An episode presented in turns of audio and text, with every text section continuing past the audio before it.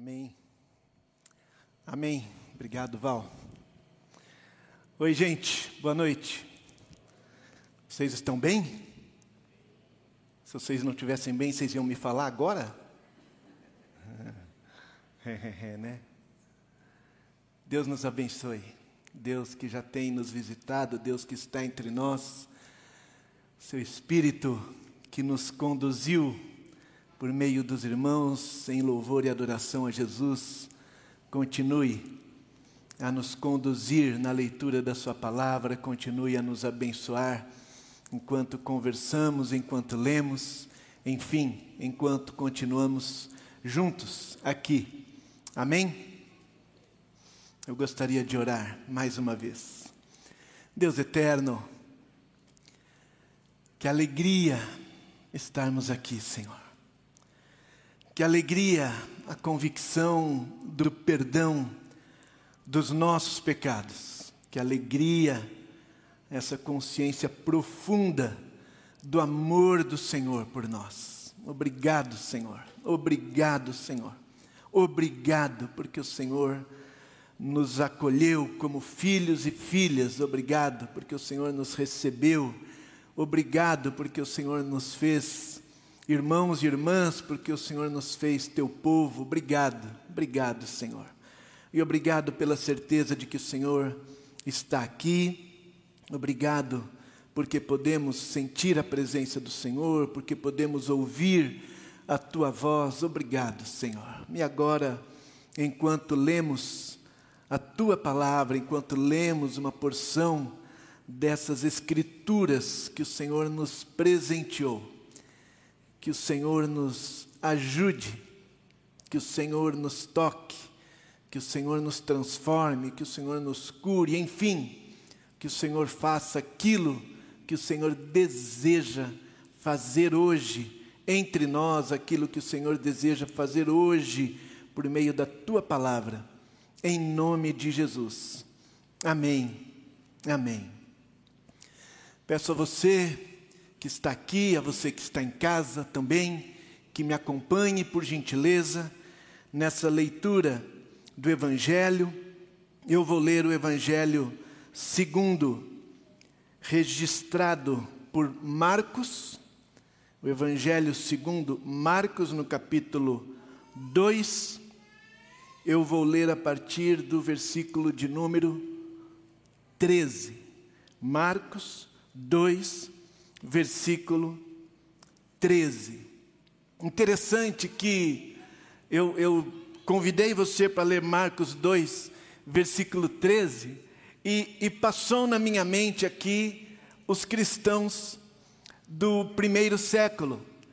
Passou, na minha, passou pela minha cabeça agora imaginei os primeiros cristãos a terem contato, ou as primeiras pessoas a terem contato com esse texto que o Marcos escreveu.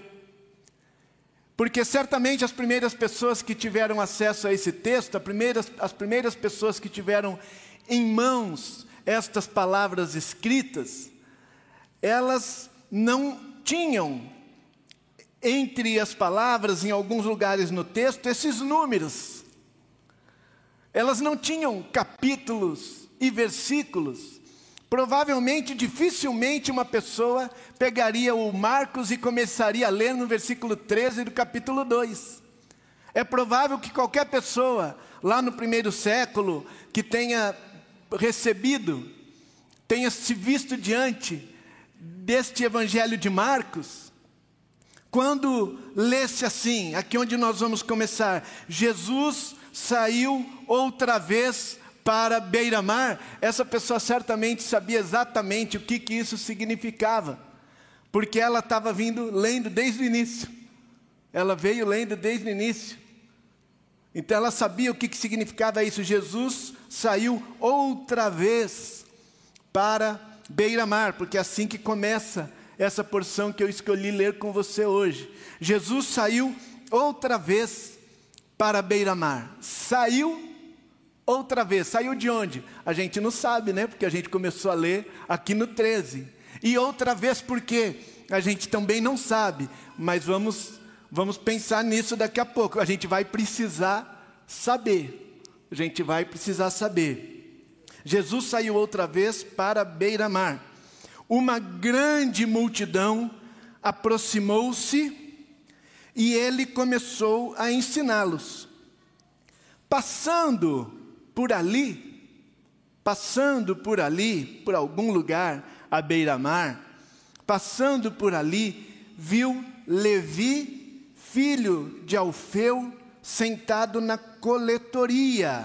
Ou seja, Jesus saiu para a beira-mar, uma grande multidão se aproximou, ele dedicou um tempo ali a ensinar essa multidão, e, ou quando ele estava indo, ou quando ele estava vindo, ele passa, passa por um lugar e vê um homem chamado Levi sentado na coletoria. Ele vê um homem no seu lugar de trabalho, ele vê um homem trabalhando, ele vê um coletor, um cobrador de impostos, sentado na sua cadeira, atrás da sua mesa, cobrando impostos das pessoas. E ele diz: siga-me. Ele olha para aquele homem que está trabalhando, ele olha para aquele homem que está no seu expediente de trabalho, e ele diz: Ei, você é o Levi, não é? Você é o Mateus. Vem comigo, vamos embora, me segue. Deixa esse trabalho aí, vem andar comigo. E o Levi imediatamente se levanta e segue Jesus. Esse homem aqui abandona o seu emprego. Esse homem abandona o seu emprego para ir andar com Jesus, para ir seguir a Jesus, para ir ser um discípulo de Jesus. Enfim, Jesus chama e ele vai. Vale a pena a gente olhar para trás um pouquinho aqui, tentar entender esse saiu outra vez do versículo 13. Esse saiu outra vez do versículo 13, porque eu estou aqui me colocando no lugar das pessoas que estão com Jesus, e especialmente os discípulos de Jesus, porque tem uma multidão seguindo a Jesus, mas tem os seus discípulos já. É, o, a cronologia aí dos evangelhos da maneira como os evangelhos estão escritos, dá para nós supormos, dá para nós supormos que o Levi, Levi que é o Mateus, tá certo? Levi, Mateus, a mesma pessoa. Lá no Evangelho de Mateus ele é chamado de Mateus, em João.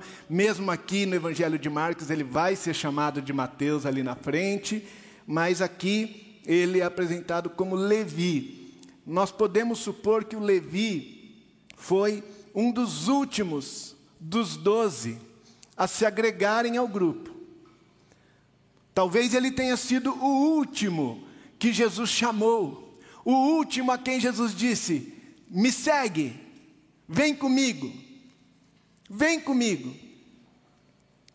E por que que isso é importante aqui? Porque então imagine que quando Jesus saiu outra vez para a beira-mar, alguns dias antes, se você for olhar a sua Bíblia na sua casa, não é? Você voltar, estou falando na sua casa para o pessoal que está sentado aqui. Você que está em casa, não é? Você volta a sua Bíblia depois. volta uma página na sua Bíblia depois. Não agora, já que você já está na sua casa. É, alguns dias antes, algumas poucas semanas antes, Jesus estava em Cafarnaum, como aqui ele estava em Cafarnaum, ele fala na sinagoga, ele vai para a beira-mar e ele chama alguns discípulos. Ele chama o Pedro. Ele já tinha encontrado o André antes, que é o irmão de Pedro. Ele chama o Tiago, chama o João. Pelo menos esses quatro discípulos são convocados por Jesus para se tornarem parte ali do seu grupo íntimo. Ali em Cafarnaum, alguns dias antes da outra vez que Jesus saiu para beira-mar. Então veja que no meio do grupo dos discípulos tem pelo menos esses quatro, tem pelo menos esses quatro que tem essa memória gostosa daquele lugar, de que foi ali que Jesus os chamou. Quem são eles? Eles são judeus, galileus, pescadores, trabalhadores, vivendo, vivendo sob a opressão de Roma, opressão que se manifestava especialmente, especialmente pela cobrança de impostos pesados, como se já não bastassem serem pesados esses impostos. É, é sabido que os cobradores de impostos é, gostavam e tinham por hábito cobrar mais ainda do que era devido, mais ainda do que era ordenado por Roma. Então, do que viviam os coletores de impostos, os cobradores de impostos? Viviam daquilo que eles cobrar, conseguiam cobrar a mais do que o que eles precisavam mandar para Roma. Então dá para entender como era uma gente admirada, né, amada, uma gente benquista. Dá para imaginar como é aquela pessoa que todo mundo queria ter na sua festa de aniversário, né? Muito pelo contrário, muito pelo contrário. Mas os discípulos de Jesus foram chamados ali na praia, ali à beira-mar, talvez naquela mesma praia, naquele mesmo lugar, e eles estão ali com Jesus, certamente se lembrando: puxa, Jesus nos chamou bem aqui, aqui, aqui nós nos unimos a esse aí, que provavelmente é o cara que vai nos libertar da opressão de Roma. Aqui nós nos unimos a esse homem que provavelmente é quem vai nos ajudar a desbancar esse pessoal que nos oprime, esse pessoal que abusa de nós, esse pessoal é, que coloca essa carga pesada sobre os nossos ombros, esses traidores que servem aos nossos opressores também.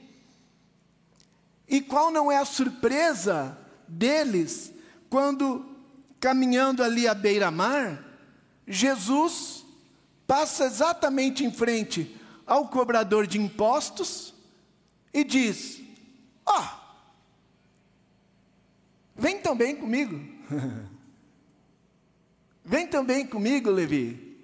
Se junte a nós. Se junte a nós.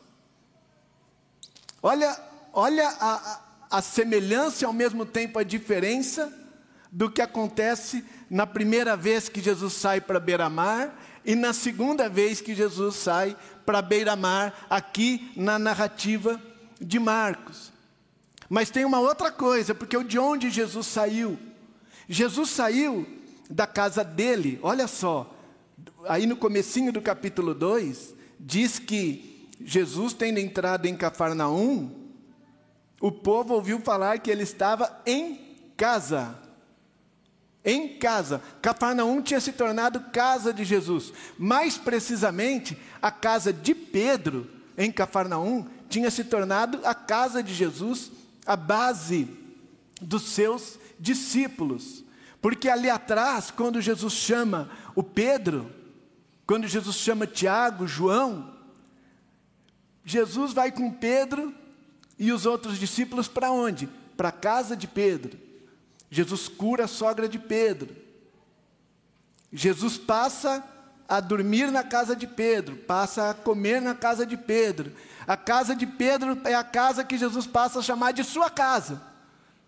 Pensa como Pedro se sentia privilegiado com isso. E agora, de repente, não mais que de repente, Jesus encontra um publicano, um cobrador de impostos, diz: siga-me. E o, Levi, e o Levi o segue. E na sequência, o que acontece? Jesus está jantando na casa do Levi.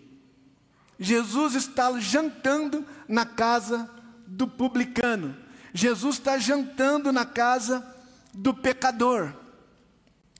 Você consegue imaginar o Pedro pensando assim, cara, espera aí, mas eu eu tenho, tenho tentado seguir a lei, eu estou esperando o Messias. Eu lido com os fariseus que ficam me julgando, dizendo que eu não, não ando à risca, mas eu me esforço. Os fariseus dizem que eu não sou um, um bom judeu. Talvez ele poderia dizer assim, se fosse na, na linguagem de hoje. Os, os, pastores, os diáconos dizem que eu não sou um bom cristão, que eu não sou um membro bom da igreja, que eu falto muito, que eu como umas coisas que eu não devia, eu bebo umas coisas que eu não devia, pô, mas eu estou me esforçando. E agora Jesus, do mesmo jeito que ele me trata, ele está tratando um publicano. Que vantagem que eu estou levando? Consegue imaginar o Pedro se sentindo assim? Que vantagem eu estou levando nessa história?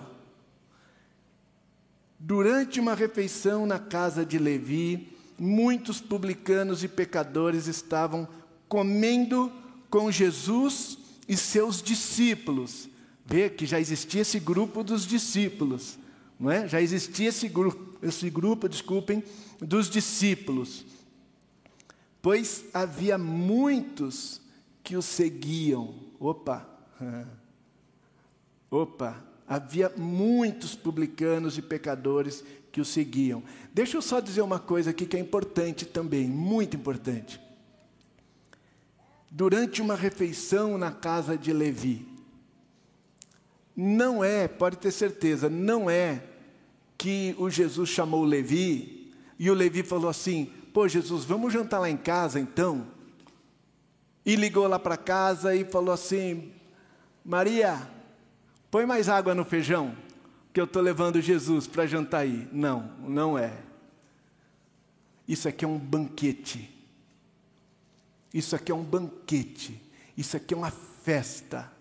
Se você conferir essa narrativa aqui, lá em Lucas 5, você vai ver que é um banquete que o Levi oferece a Jesus.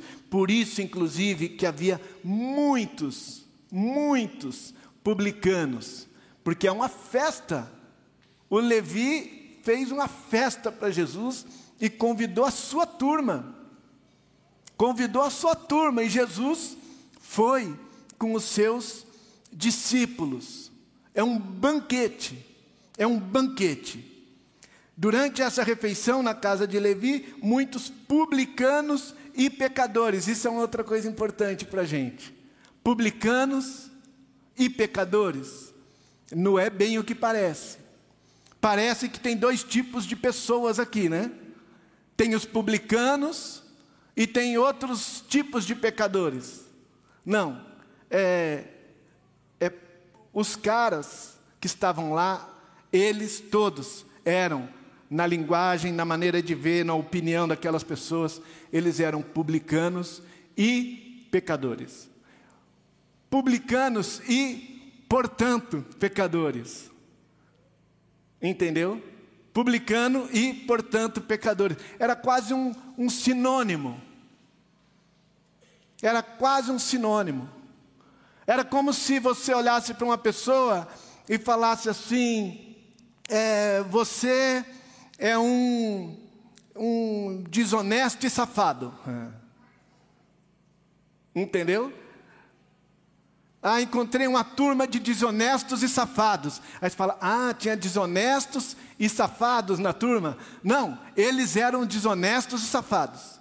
É isso aqui que quer dizer publicanos e pecadores aqui. Por quê? Porque era uma festa do sindicato, pessoal. Era uma festa do sindicato, estava toda a turma dos publicanos lá, dos cobradores de impostos. Mas você percebeu a sutileza do final do versículo 15? O que o Marcos está dizendo? O Marcos está dizendo por que, que tinha muitos publicanos e pecadores lá. Não era só porque o, o, o Levi fez essa festa e, e convidou todos eles. É porque eles seguiam a Jesus. Eles estavam seguindo a Jesus. Tava, estava acontecendo um movimento no meio dos publicanos na direção de seguir a Jesus. Os publicanos, um a um, estavam começando a se interessar por Jesus, estavam ficando curiosos a respeito de Jesus, estavam sendo atraídos por Jesus, e à medida que Jesus ia ensinando as pessoas e convidando as pessoas a segui-los, e ensinando os, dentre os publicanos, muitos. Gente, imagina, por exemplo, a gente sabe, a gente sempre fala isso, que os publicanos eram os traidores e tal, e que, porque eles cobravam os impostos dos, dos seus é, conterrâneos, né, dos seus patrícios, é, para mandarem para Roma, é, e a gente pode imaginar como eles se sentiam, mas aqui havia um nível de rejeição, um nível de exclusão, um nível de desprezo por essas pessoas. Por exemplo, em uma situação num tribunal, num tribunal ali judaico, um publicano não poderia aparecer como testemunha de qualquer das partes em um julgamento. O testemunho dele não era levado em consideração. Imagina isso?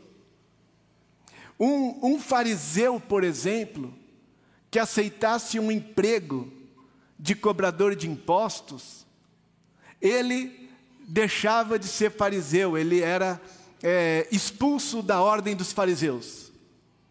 Você pode imaginar isso? Ele era desligado, ele não fazia mais parte daquele grupo chamado fariseus, se ele passasse a ser um cobrador de impostos.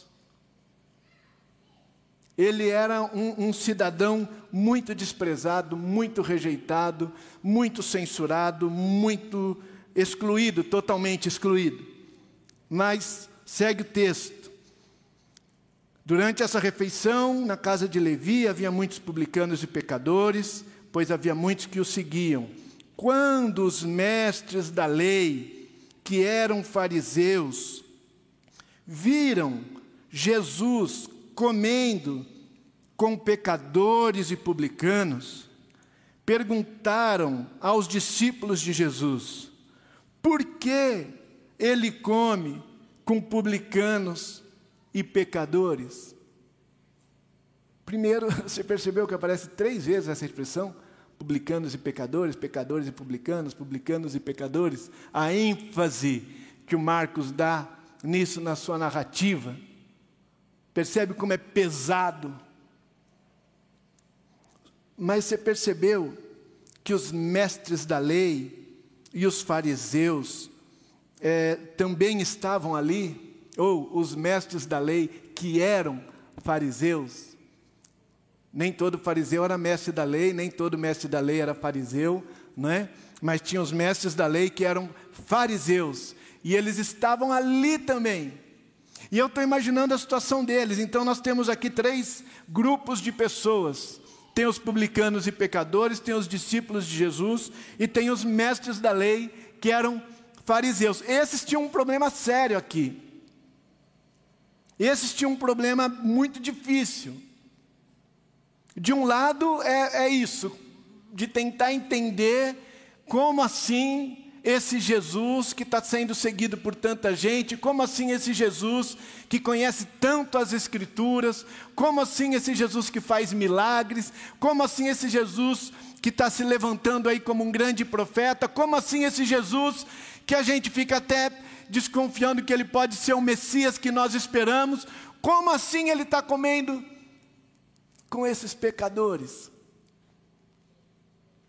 Não apenas esses que nos traem, não apenas esses que cometem esses crime contra nós, que abusam de nós, mas esses que não participam dos nossos ritos, esses que não se purificam, esses que não tem como a gente saber se essa comida aí desse banquete foi preparado do jeito como precisa ser preparada a comida de gente pura, de gente santa, de gente que segue a lei. Como que Jesus pode estar comendo com eles? Como que Jesus pode estar passando ali o prato, comendo até no mesmo prato? Como que Jesus pode estar sentado ao lado da mesa com essas pessoas impuras? E é esse banquete acontecendo ali, e esses caras eu fico pensando até, sabe o quê? Que eles estão assim, meu, eu não posso sentar nessa mesa. Se eu sentar nessa mesa, eu me torno impuro. Meu, eu não posso me sentar à mesa com Jesus. Porque Jesus traz para a mesa pessoas que tornam a refeição impura, profana, maculada.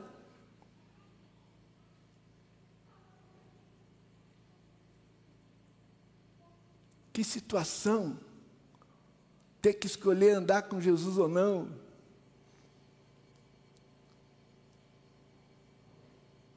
Porque Jesus anda com pessoas com quem eu não posso andar. Mas por que você não pode andar com elas? Porque a minha religião não permite. Porque a lei na qual eu creio, a lei que eu sigo, não permite que eu me sente com essas pessoas, não permite que eu toque nessas pessoas ou seja tocado por elas, não permite que eu coma a comida que essas pessoas prepararam, não permite que eu ande com elas. Eu estou imaginando esses caras pensando no, no Salmo número 1. Bem-aventurado o varão que não anda segundo o conselho dos ímpios, nem se detém no caminho dos pecadores, nem se assenta na roda dos. Cara, eu não posso me assentar nessa roda. Eu não posso me assentar nessa roda. Eu sou um bem-aventurado justamente porque eu não me sento nessa roda. Eu sou um bem-aventurado justamente porque eu me mantenho distante de certo tipo de pessoas. E eu estou achando esse Jesus tão atraente. Eu estou achando esse Jesus tão atraente. Eu estou achando esse Jesus tão cheio do poder e da graça de Deus. Mas ao mesmo tempo é assustador o jeito como ele anda, é assustador o jeito como ele vive, é assustador o jeito como parece que ele não leva tão a sério as nossas leis.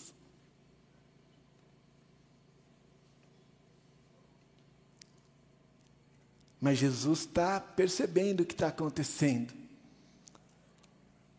Jesus está percebendo o que está acontecendo, e ouvindo isso, Jesus lhes diz, versículo 17: não são os que têm saúde que precisam de médico, mas sim os doentes. Não são os que têm saúde que precisam de médico, mas sim os doentes. Vocês imaginam, senhores, vocês imaginam, senhoras, um médico novo chegando aqui em Cafarnaum e passando pela rua, e vendo uma pessoa, se aproxima dela e dizendo: Nossa, você parece tão saudável, você parece tão forte, tão cheio de vigor, toma o meu cartão, passa lá no meu consultório. Puxa, você também parece estar se cuidando muito bem. Nossa, parece que você tem uma alimentação muito boa. Parece que você dorme bem, parece que você está ótima. Toma aqui esse cartão, Passa lá no meu consultório se precisar de mim. Você imagina um médico que chegue num lugar e se aproxime só de quem está cheio de saúde?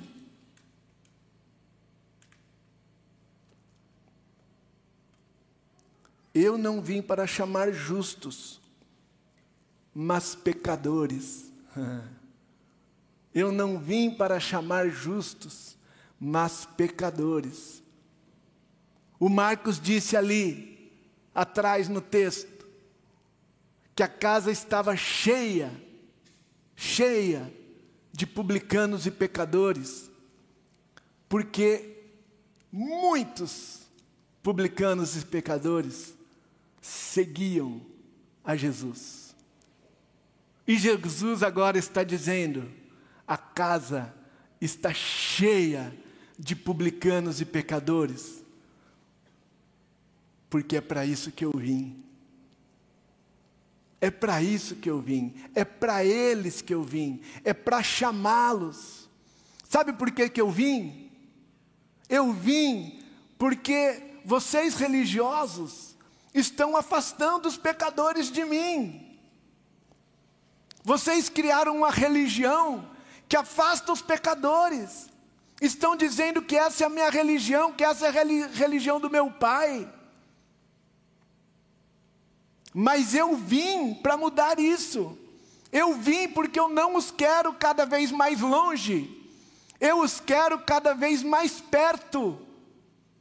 Porque eles precisam de cura, eles precisam de ajuda, eles precisam de atenção, eles precisam de cuidado, eles precisam de amor, eles precisam de médico. Eles não precisam de exclusão, de distanciamento, de isolamento, de preconceito, de desprezo. Não. Eu vim, diz Jesus, eu vim para chamá-los. Por isso que eles estão aqui, porque eu os chamei. Eu os chamei. Discípulos, vocês estão andando comigo? Vocês estão andando comigo? E quando o texto aqui diz que Jesus saiu, e eu falei que era importante a gente pensar, por que saiu outra vez? E eu falei um pouquinho o porquê do outra vez, porque Jesus já tinha saído para beira-mar, mas aqui ele saiu de onde? Ele saiu dessa cena anterior, onde ele curou o paralítico, aquele paralítico trazido pelos seus amigos, descido pelo buraco do telhado. E Jesus diz ao paralítico que os pecados dele estão perdoados, você lembra disso? E os religiosos que estão ali dizem assim: Este homem está blasfemando. Quem pode perdoar pecados a não ser somente Deus? Ele não pode. Quem é ele para perdoar pecados? E Jesus fala assim: Quer saber de uma coisa? Só de raiva vou curar o paralítico. Só para vocês saberem que o Filho do Homem tem na terra autoridade para perdoar pecados, disse ao paralítico: Eu lhe digo, levante-se, pegue a sua maca e vá para a sua casa. Jesus acaba de dizer isso. Jesus acaba de dizer: Eu vou curar esse homem agora, para que vocês saibam que eu tenho poder na terra para perdoar pecados. Ele acaba de dizer isso e sai na narrativa de Marcos. Para quê? Para chamar um publicano e depois se sentar com uma multidão de publicanos. Para que ninguém tenha dúvida de que ele não apenas tem poder para perdoar pecados, mas que ele quer perdoar pecados. Ele está perdoando pecados e ele está acolhendo as pessoas. E quem quiser ficar na mesa com Jesus, vai precisar querer, vai precisar aceitar sentar na mesa com qualquer um. Jesus está dizendo: Eu estou começando uma igreja onde qualquer um pode estar. Uma igreja da qual qualquer um pode fazer parte. Se você não se mistura com qualquer pessoa, você vai ter dificuldade mesmo de participar da nossa festa, porque esses que eu estou chamando, Esses, os pecadores, esses para quem eu vim, quando eles se encontrarem comigo, eles vão ter alegria, eles vão fazer festa, eles vão fazer banquete, enquanto vocês vão ficar aí, tentando entender o que está acontecendo, julgando: será que esse cara é de Deus mesmo? Para querer tratar bem essas pessoas? Será que esse cara é de Deus mesmo? Para querer acolher pessoas que vivem dessa maneira ou daquela outra maneira?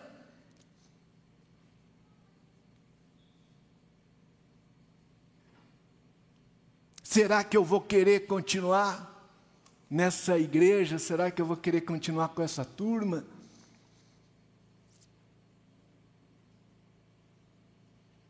Amigo, Olha a acusação que Jesus recebeu. Amigo de pecadores. Amigo de pecadores. Meu irmão, minha irmã, que Deus nos ajude, que Deus nos abençoe, que aqueles dentre nós, ou não, dentre nós ou não, que sentem que não podem fazer parte. Aqueles ou que estão de fora, ou que estão aqui pensando assim: ai, mas se eles soubessem quem eu sou, se eles soubessem como eu sou, eles não iriam me aceitar. Que vocês se, se sintam em casa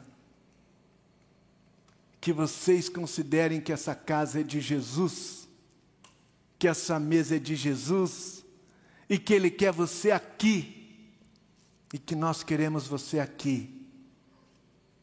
E você que é Ibabe, não importa onde você esteja, que Deus coloque no seu coração, que Deus coloque no nosso coração, sermos uma igreja amiga de pecadores. Uma igreja de pecadores, aqueles que Jesus chamou.